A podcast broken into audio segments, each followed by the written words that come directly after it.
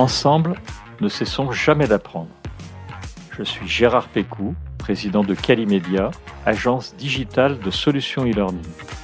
Je vous accueille sur Never Stop Learning, un podcast qui vous fait rencontrer des acteurs de la formation entrepreneuriale et éducative d'aujourd'hui et de demain.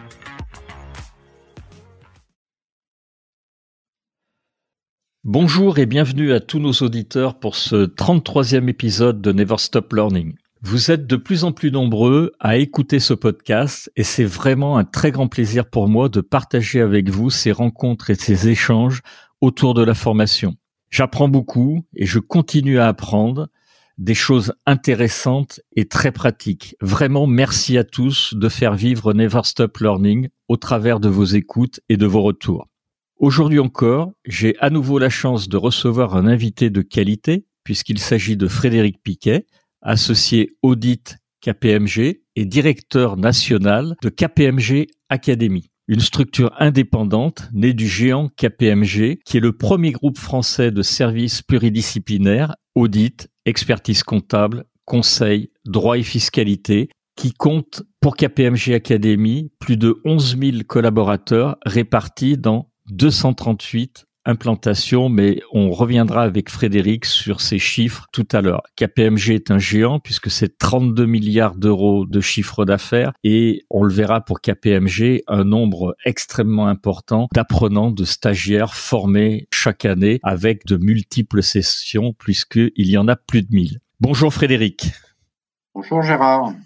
Alors Frédéric, est-ce que tu peux nous partager ton parcours dans les grandes lignes? Comment tu en es arrivé là aujourd'hui chez KPMG Comment j'en suis arrivé euh, chez KPMG Academy euh, en tant que directeur national? Je dirais que la route a été euh, particulièrement riche puisque j'ai pris ma fonction de directeur national de KPMG Academy en 2017 et au préalable, j'ai commencé ma carrière à Paris et aux États-Unis dans un cabinet concurrent, puisqu'il s'agissait du cabinet euh, Deloitte, ah où je faisais de l'audit et euh, ce qu'on appelle de la transaction, donc du M&A, achat et vente d'entreprise.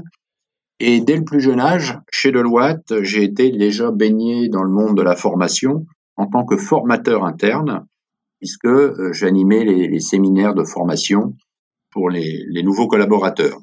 Et d'ailleurs, cette première expérience m'a quand même montré l'importance cruciale de la formation professionnelle en entreprise, en l'occurrence au cabinet, pour maintenir l'excellence professionnelle des collaborateurs, des associés, des managers ou des seniors, et permettre dans nos activités de maintenir un niveau de service top level.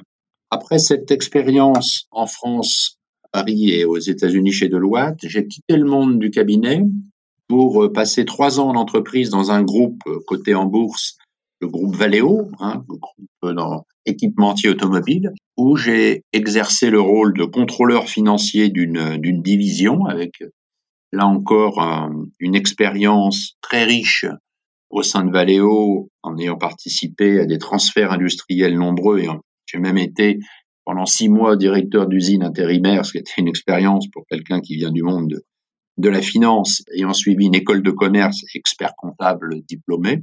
D'accord. Après ce parcours chez, chez Valeo, je suis allé dans un cabinet d'expertise comptable, cabinet local dans l'est de la France, à Strasbourg, qui était le cabinet leader dans sa région.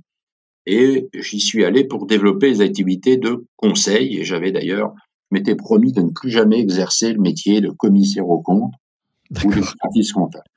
Alors, ça n'a pas tout à fait abouti puisque quatre ans après, mes clients en conseil m'ont demandé pour euh, beaucoup de devenir leur, leur, commissaire au compte. Commissaire au compte. Voilà, donc cette, euh, cette expérience, c'est celle-là qui m'a fait décoller, je dirais, dans le monde de la formation, puisque en l'an 2000, au sein de ce cabinet, on a développé les activités de formation pour les entreprises, formation professionnelle. Pourquoi on s'est lancé à fond ce sujet-là? Puisque c'était l'époque, l'an 2000, rappelons-nous l'an 2000, c'est l'avènement de l'euro, c'est la construction de la monnaie unique, et après la monnaie unique, la construction d'un marché financier européen avec la mise en place de nouvelles normes, de nouvelles règles harmonisées au sein de l'Europe, les normes comptables qu'on appelle aujourd'hui encore les normes IFRS, les normes référentielles comptables internationales, une mutation, des évolutions fortes en France dans les règles comptables à l'époque également. Et c'est là qu'on a lancé des parcours. Déjà à cette époque, on a lancé des parcours IFRS. Et puis on a créé un produit phare encore aujourd'hui chez KPMG. On avait créé en local qui s'appelait les, cercles.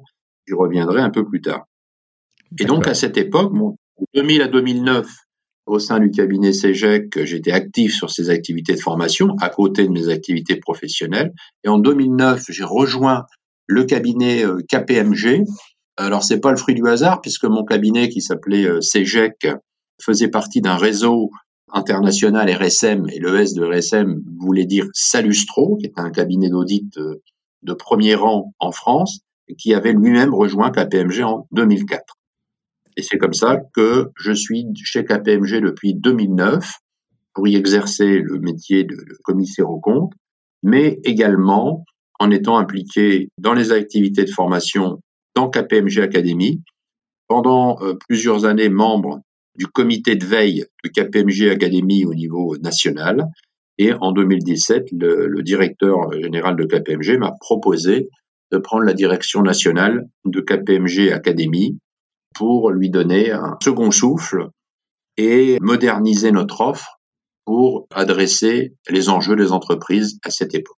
Voilà, voilà les, je dirais mon parcours et avec, alors pourquoi m'être lancé à fond dans la formation? Parce que j'ai pu observer au travers de mon expérience professionnelle, hein, en étant chez, dans les entreprises tous les jours, un besoin accru de maintenir les compétences des gens, une accélération du monde qui nécessite, dirais, pour les employés, pour les managers, de demeurer compétitifs et employables sur le marché, et donc vraiment une fierté de proposer des formations bah, qui permettent aux gens, un, de s'épanouir, deux, d'évoluer professionnellement, voire de changer de métier, et puis qui permettent aux entreprises d'avoir une belle valeur ajoutée dans les sujets qui nous intéressent, pouvoir sécuriser leurs opérations, pouvoir être en conformité avec toutes les, normes qui nous entourent, ou euh, pouvoir être efficace dans leur gestion fiscale, par exemple, ou dans le management de leurs équipes.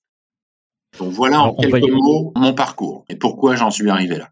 Merci Frédéric. On va y revenir euh, longuement puisque j'ai pas mal de questions justement sur ce que tu appelles l'accélération du monde et la nécessité effectivement de se former maintenant tout au long de sa carrière euh, professionnelle. On avait fait d'ailleurs deux très beaux épisodes euh, à ce sujet avec Gilles Verrier qui était l'auteur de RH en 2030 et puis avec Pierre Monclos également qui nous en a parlé dans son podcast et on va y revenir avec toi. KPMG, c'est un académie, j'entends, c'est un acteur euh, majeur du secteur. Est-ce que tu nous peux nous parler euh, un peu plus de la vocation et de ce que vous faites concrètement chez KPMG Parce que je voulais rappeler quelques chiffres. KPMG Academy, je parle sous ton contrôle, bien sûr, Frédéric, c'est 40 années d'expérience, 600 animateurs, 1200 sessions de formation par an, 10 000 apprenants formés euh, chaque année sur 238 sites de formation. Donc, je suis pas sûr qu'il y ait beaucoup de sociétés ou d'organismes qui aient autant de cordes à leur arc. Tu peux nous en dire un peu plus là-dessus?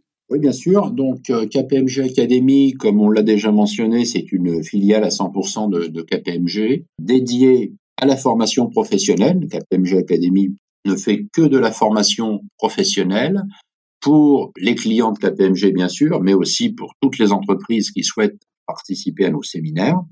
Et chez KPMG Academy, je ressortirai peut-être quatre caractéristiques.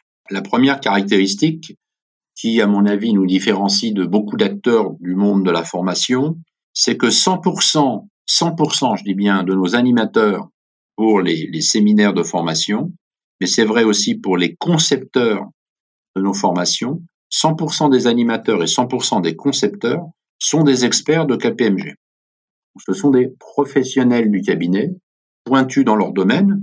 Ça peut être des avocats fiscalistes pour les formations fiscales, des avocats en droit social pour les formations plus orientées euh, techniques sociales, mais aussi les experts de la cybersécurité ou des experts de la conformité quand on parle de la RGPD ou de Sapin 2 pour ne citer que ces exemples-là. D'accord. Deuxième caractéristique, et puis on a déjà parlé, euh, Gérard, c'est cette capacité à couvrir le territoire national, puisqu'on a effectivement 238 bureaux chez KPMG. Alors, on ne fait pas de la formation dans les 238 bureaux. On va dire, j'ai même pas de statistiques précises, mais autour de 200 sites hein, euh, sur l'ensemble du territoire.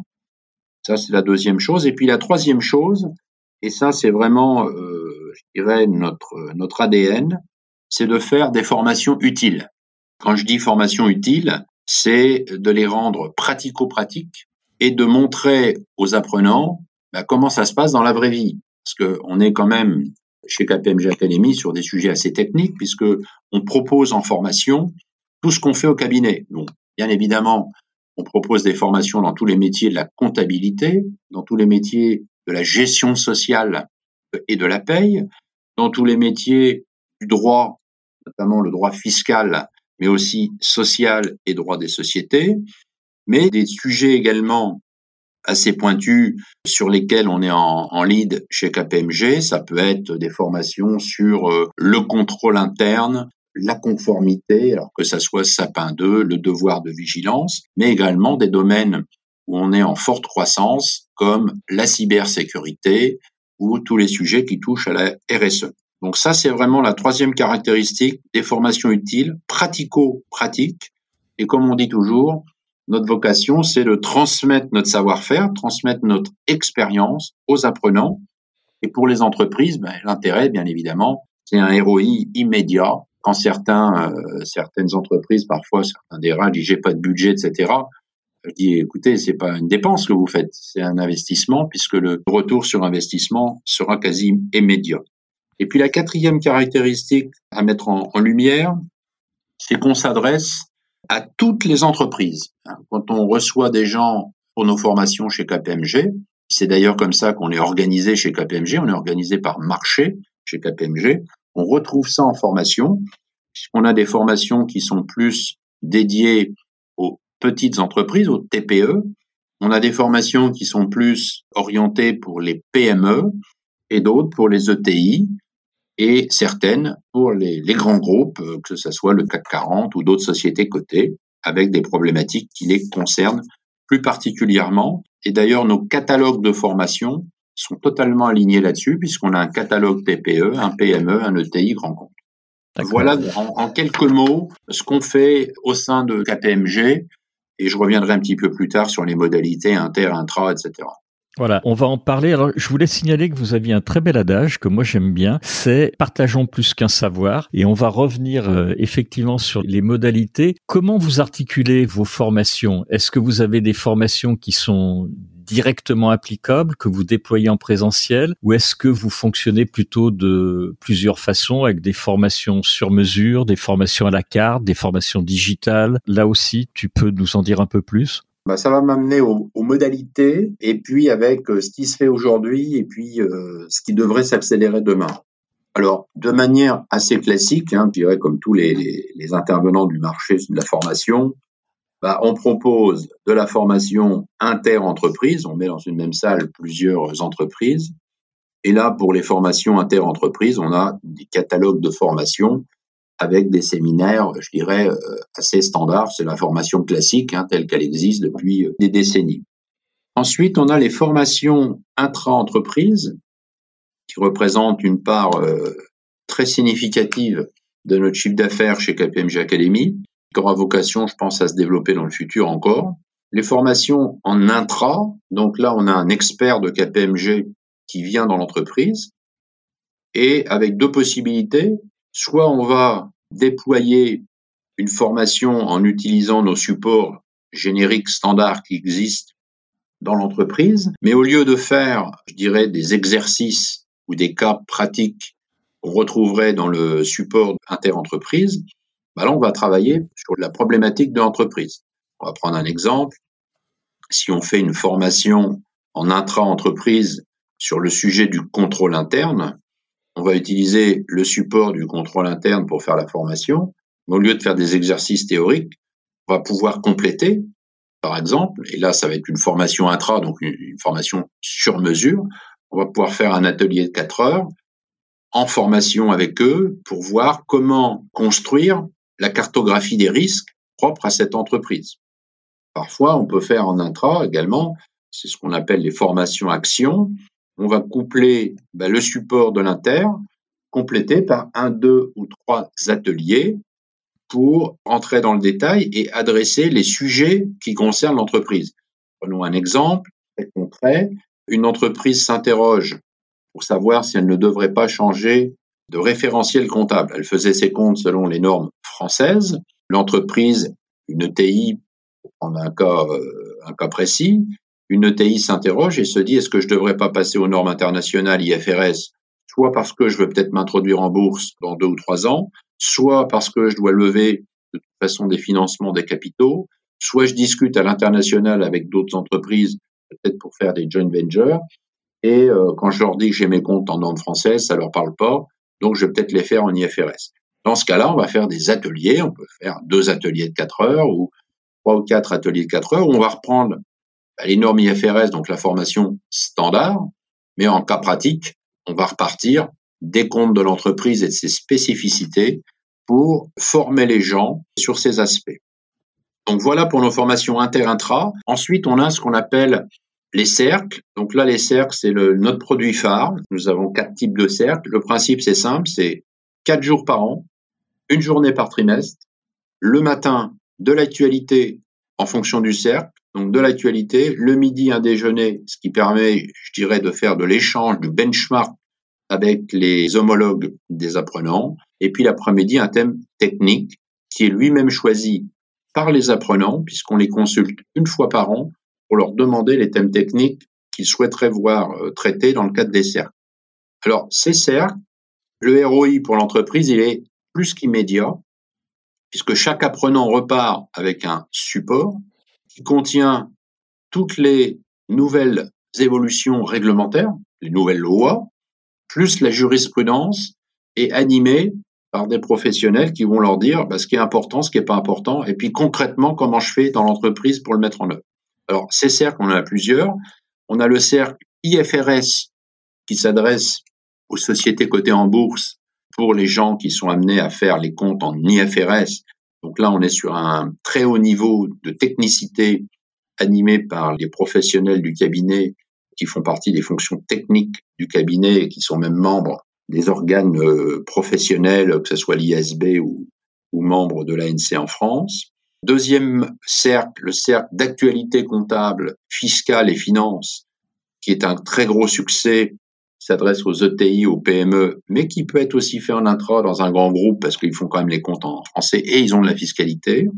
Et puis on a le cercle pour les gestionnaires de paie. Donc voilà nos trois, nos trois points. Et puis quatrième modalité, les e-learning. On a développé une offre de e-learning relativement riche depuis maintenant 24 euh, mois. Et euh, le petit dernier qui vient de sortir, on en pourra en parler un peu plus tard, l'abonnement. Donc là, on propose une modalité de formation assez simple pour l'entreprise.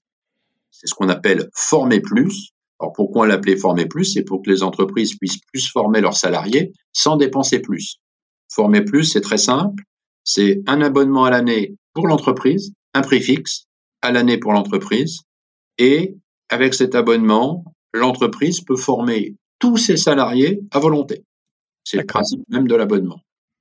Donc ça, euh, on y croit beaucoup d'ailleurs pour le futur. Alors ensuite, le présentiel, chez nous, représente une part toujours significative.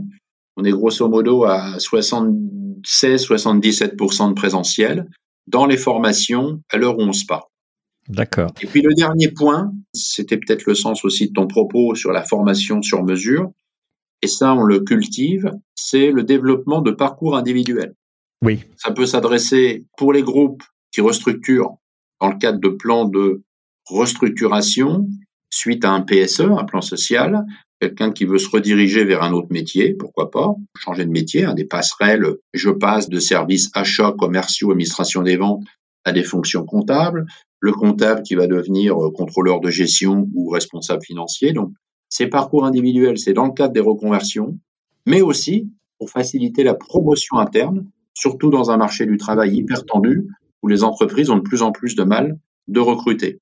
Donc ces parcours individuels, on les construit en utilisant bah, tout ce qu'on a dans le catalogue, mais on va les personnaliser, ce qui fait qu'une personne va pouvoir construire son parcours avec le responsable pédagogique de KPMG pour répondre à ses besoins et à ses souhaits d'évolution professionnelle.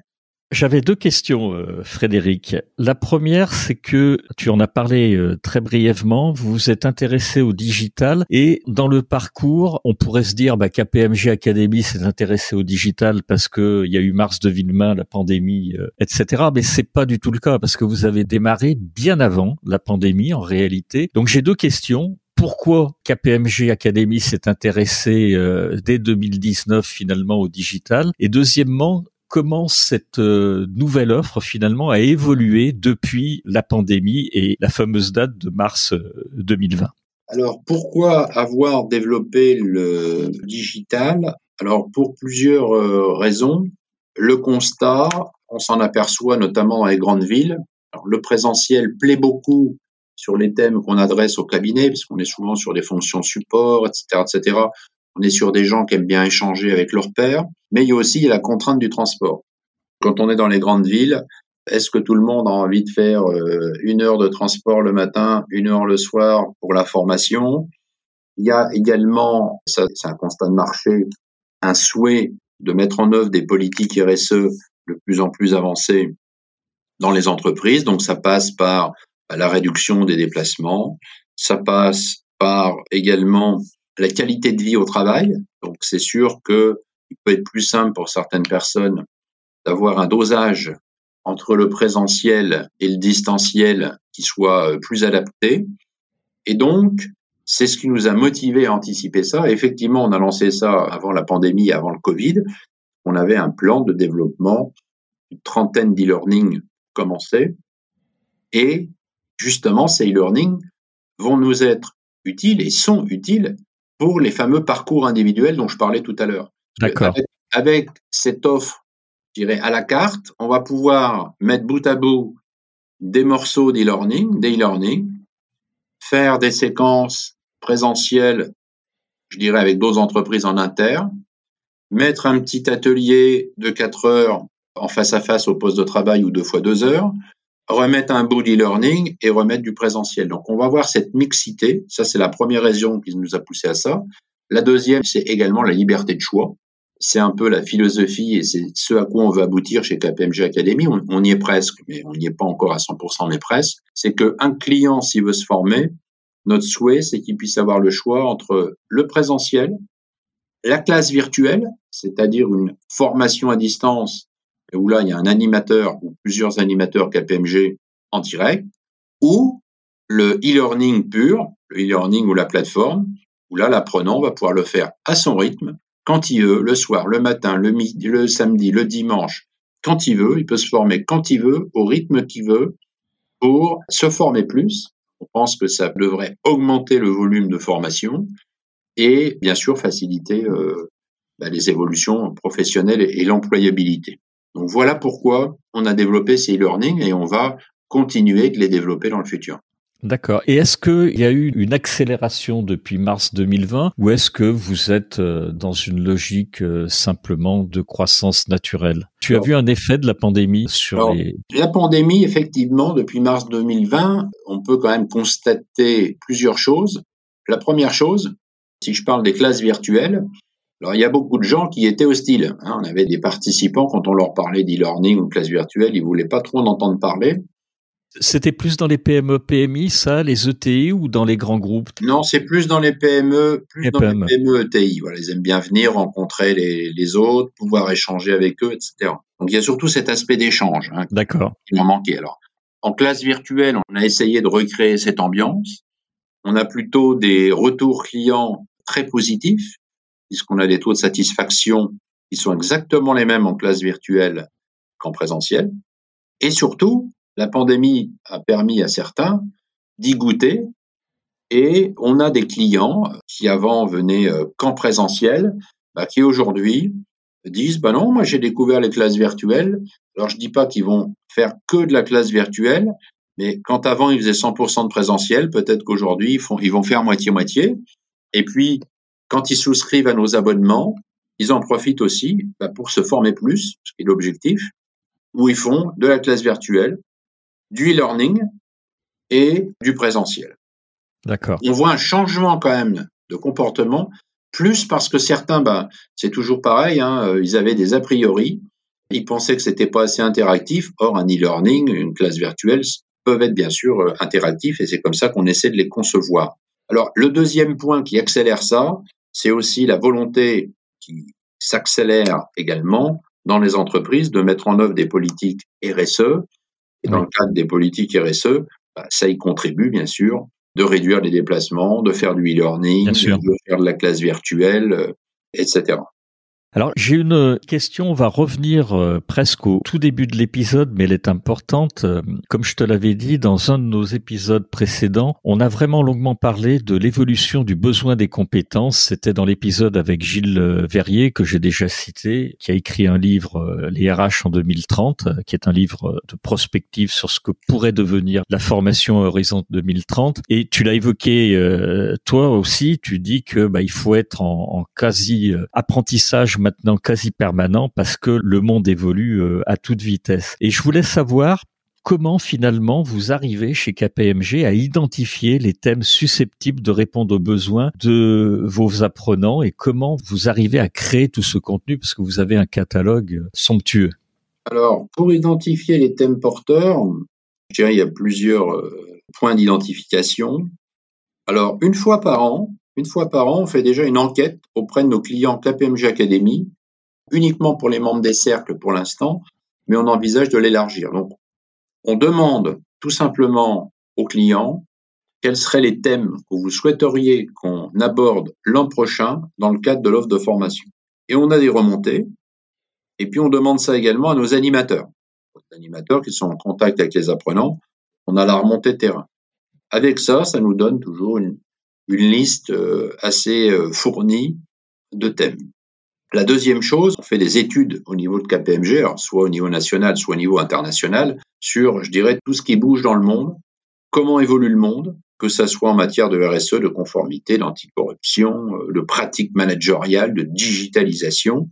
Donc toutes ces études KPMG nourrissent, je dirais, l'offre du cabinet KPMG en général. Et comme je l'ai dit en introduction, on ne fait que reprendre chez KPMG Academy ce que l'on fait au sein du cabinet. D'accord. Je dirais toutes les thématiques en croissance ou en vogue, on va les reprendre pour identifier. Prenons deux, trois exemples très, très concrets.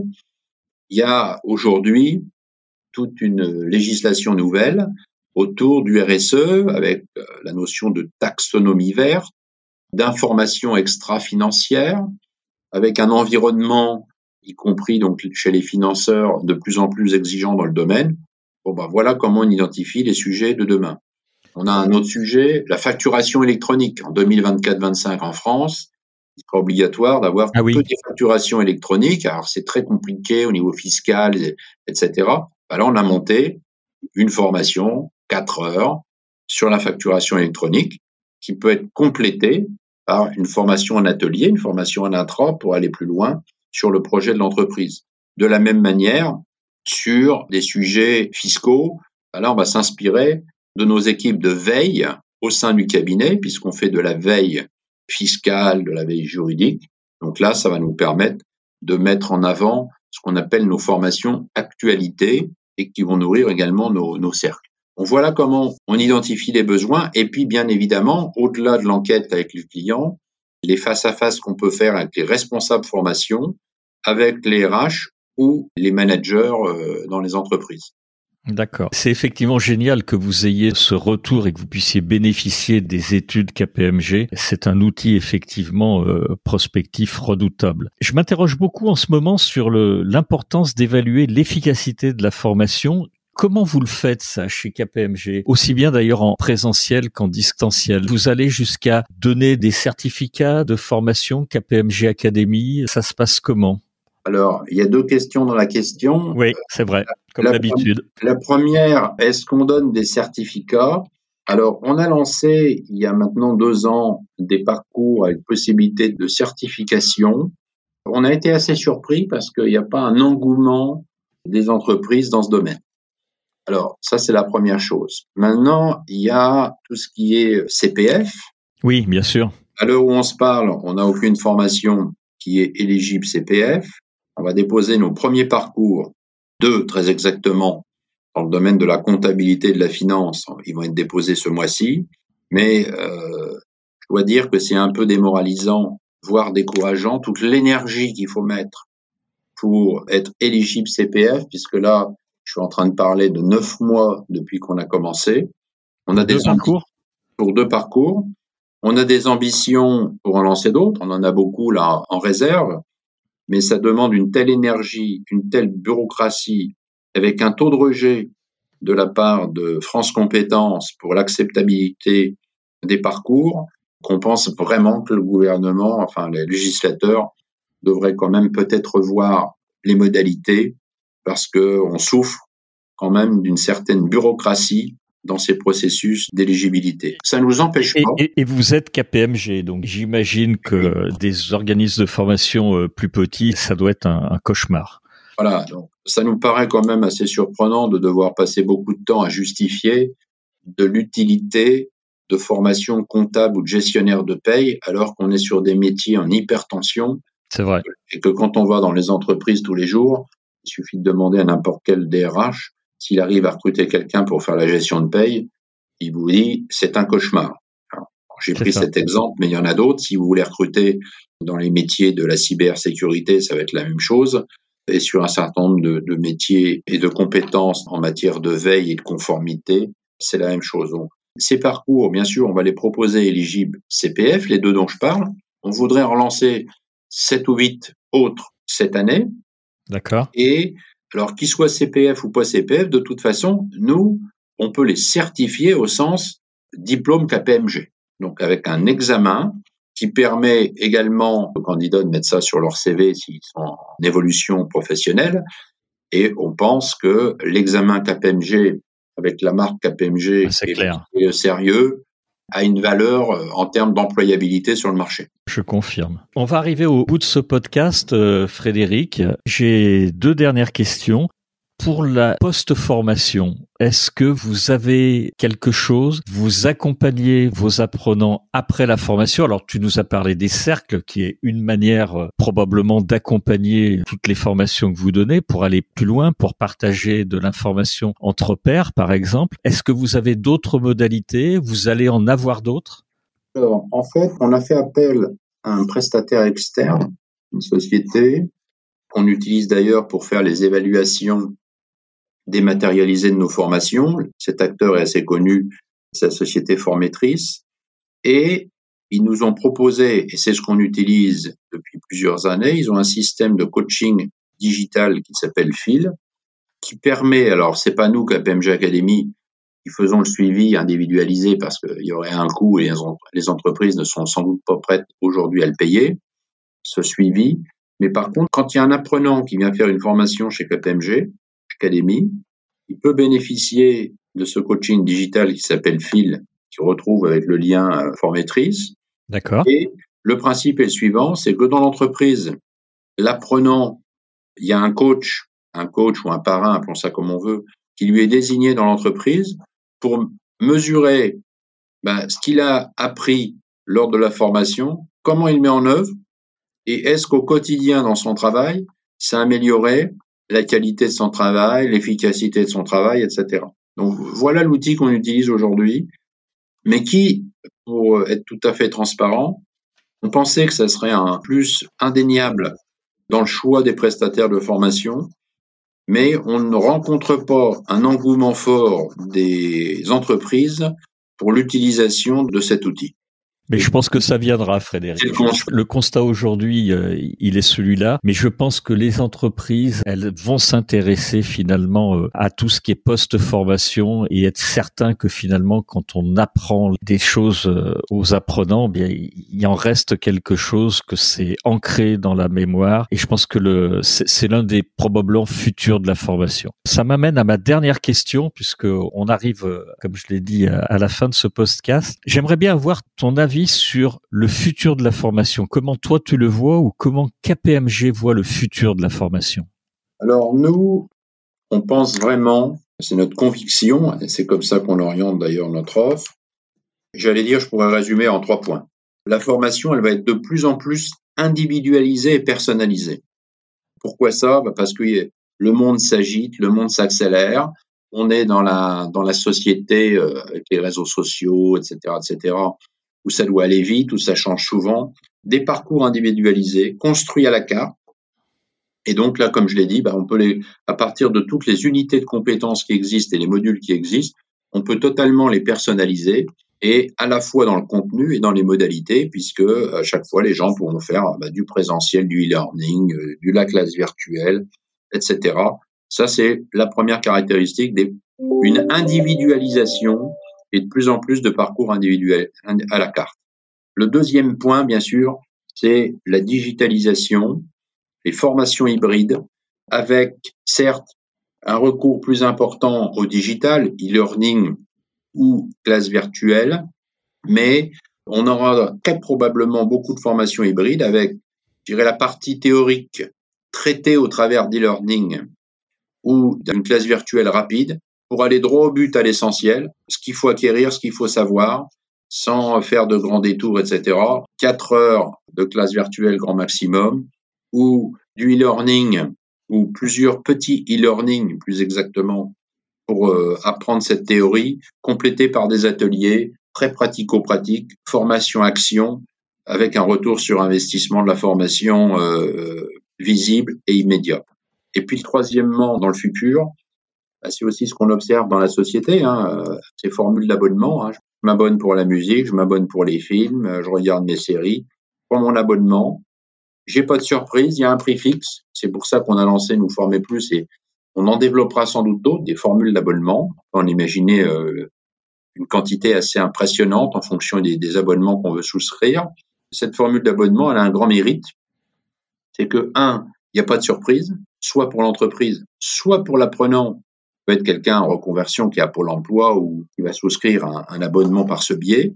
Donc, euh, formule d'abonnement, un prix unique, donc il n'y a pas de surprise, et ça permet surtout de former plus de gens plus longtemps, ce qui est une nécessité absolue dans le monde actuel, à la fois pour les entreprises, pour la rétention de leurs compétences, et également pour favoriser les évolutions internes, les promotions internes et garantir l'employabilité des personnes.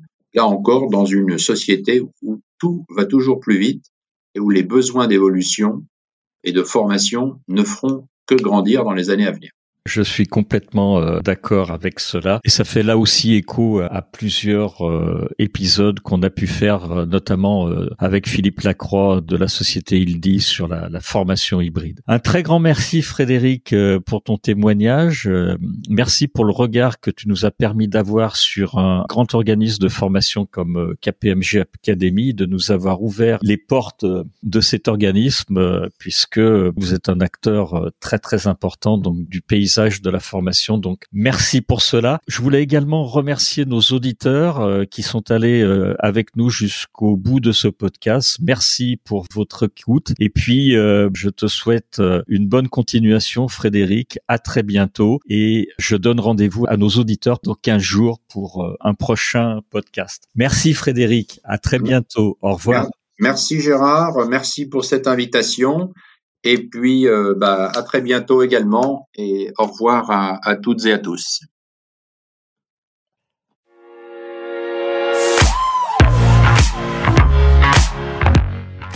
Vous êtes arrivé à la fin de cet épisode. Je vous remercie pour votre écoute attentive. Si l'épisode vous a plu, partagez-le auprès de votre entourage et donnez-lui une bonne note suivie d'un commentaire sympathique pour nous aider à grimper dans les classements. Je suis Gérard Pécou, président de Calimedia. Si vous cherchez une solution e-learning, rendez-vous sur calimedia.fr. Notre équipe vous accompagnera avec un très grand plaisir. Nous nous retrouverons dans le prochain épisode de Never Stop Learning pour qu'ensemble, nous ne cessions jamais d'apprendre.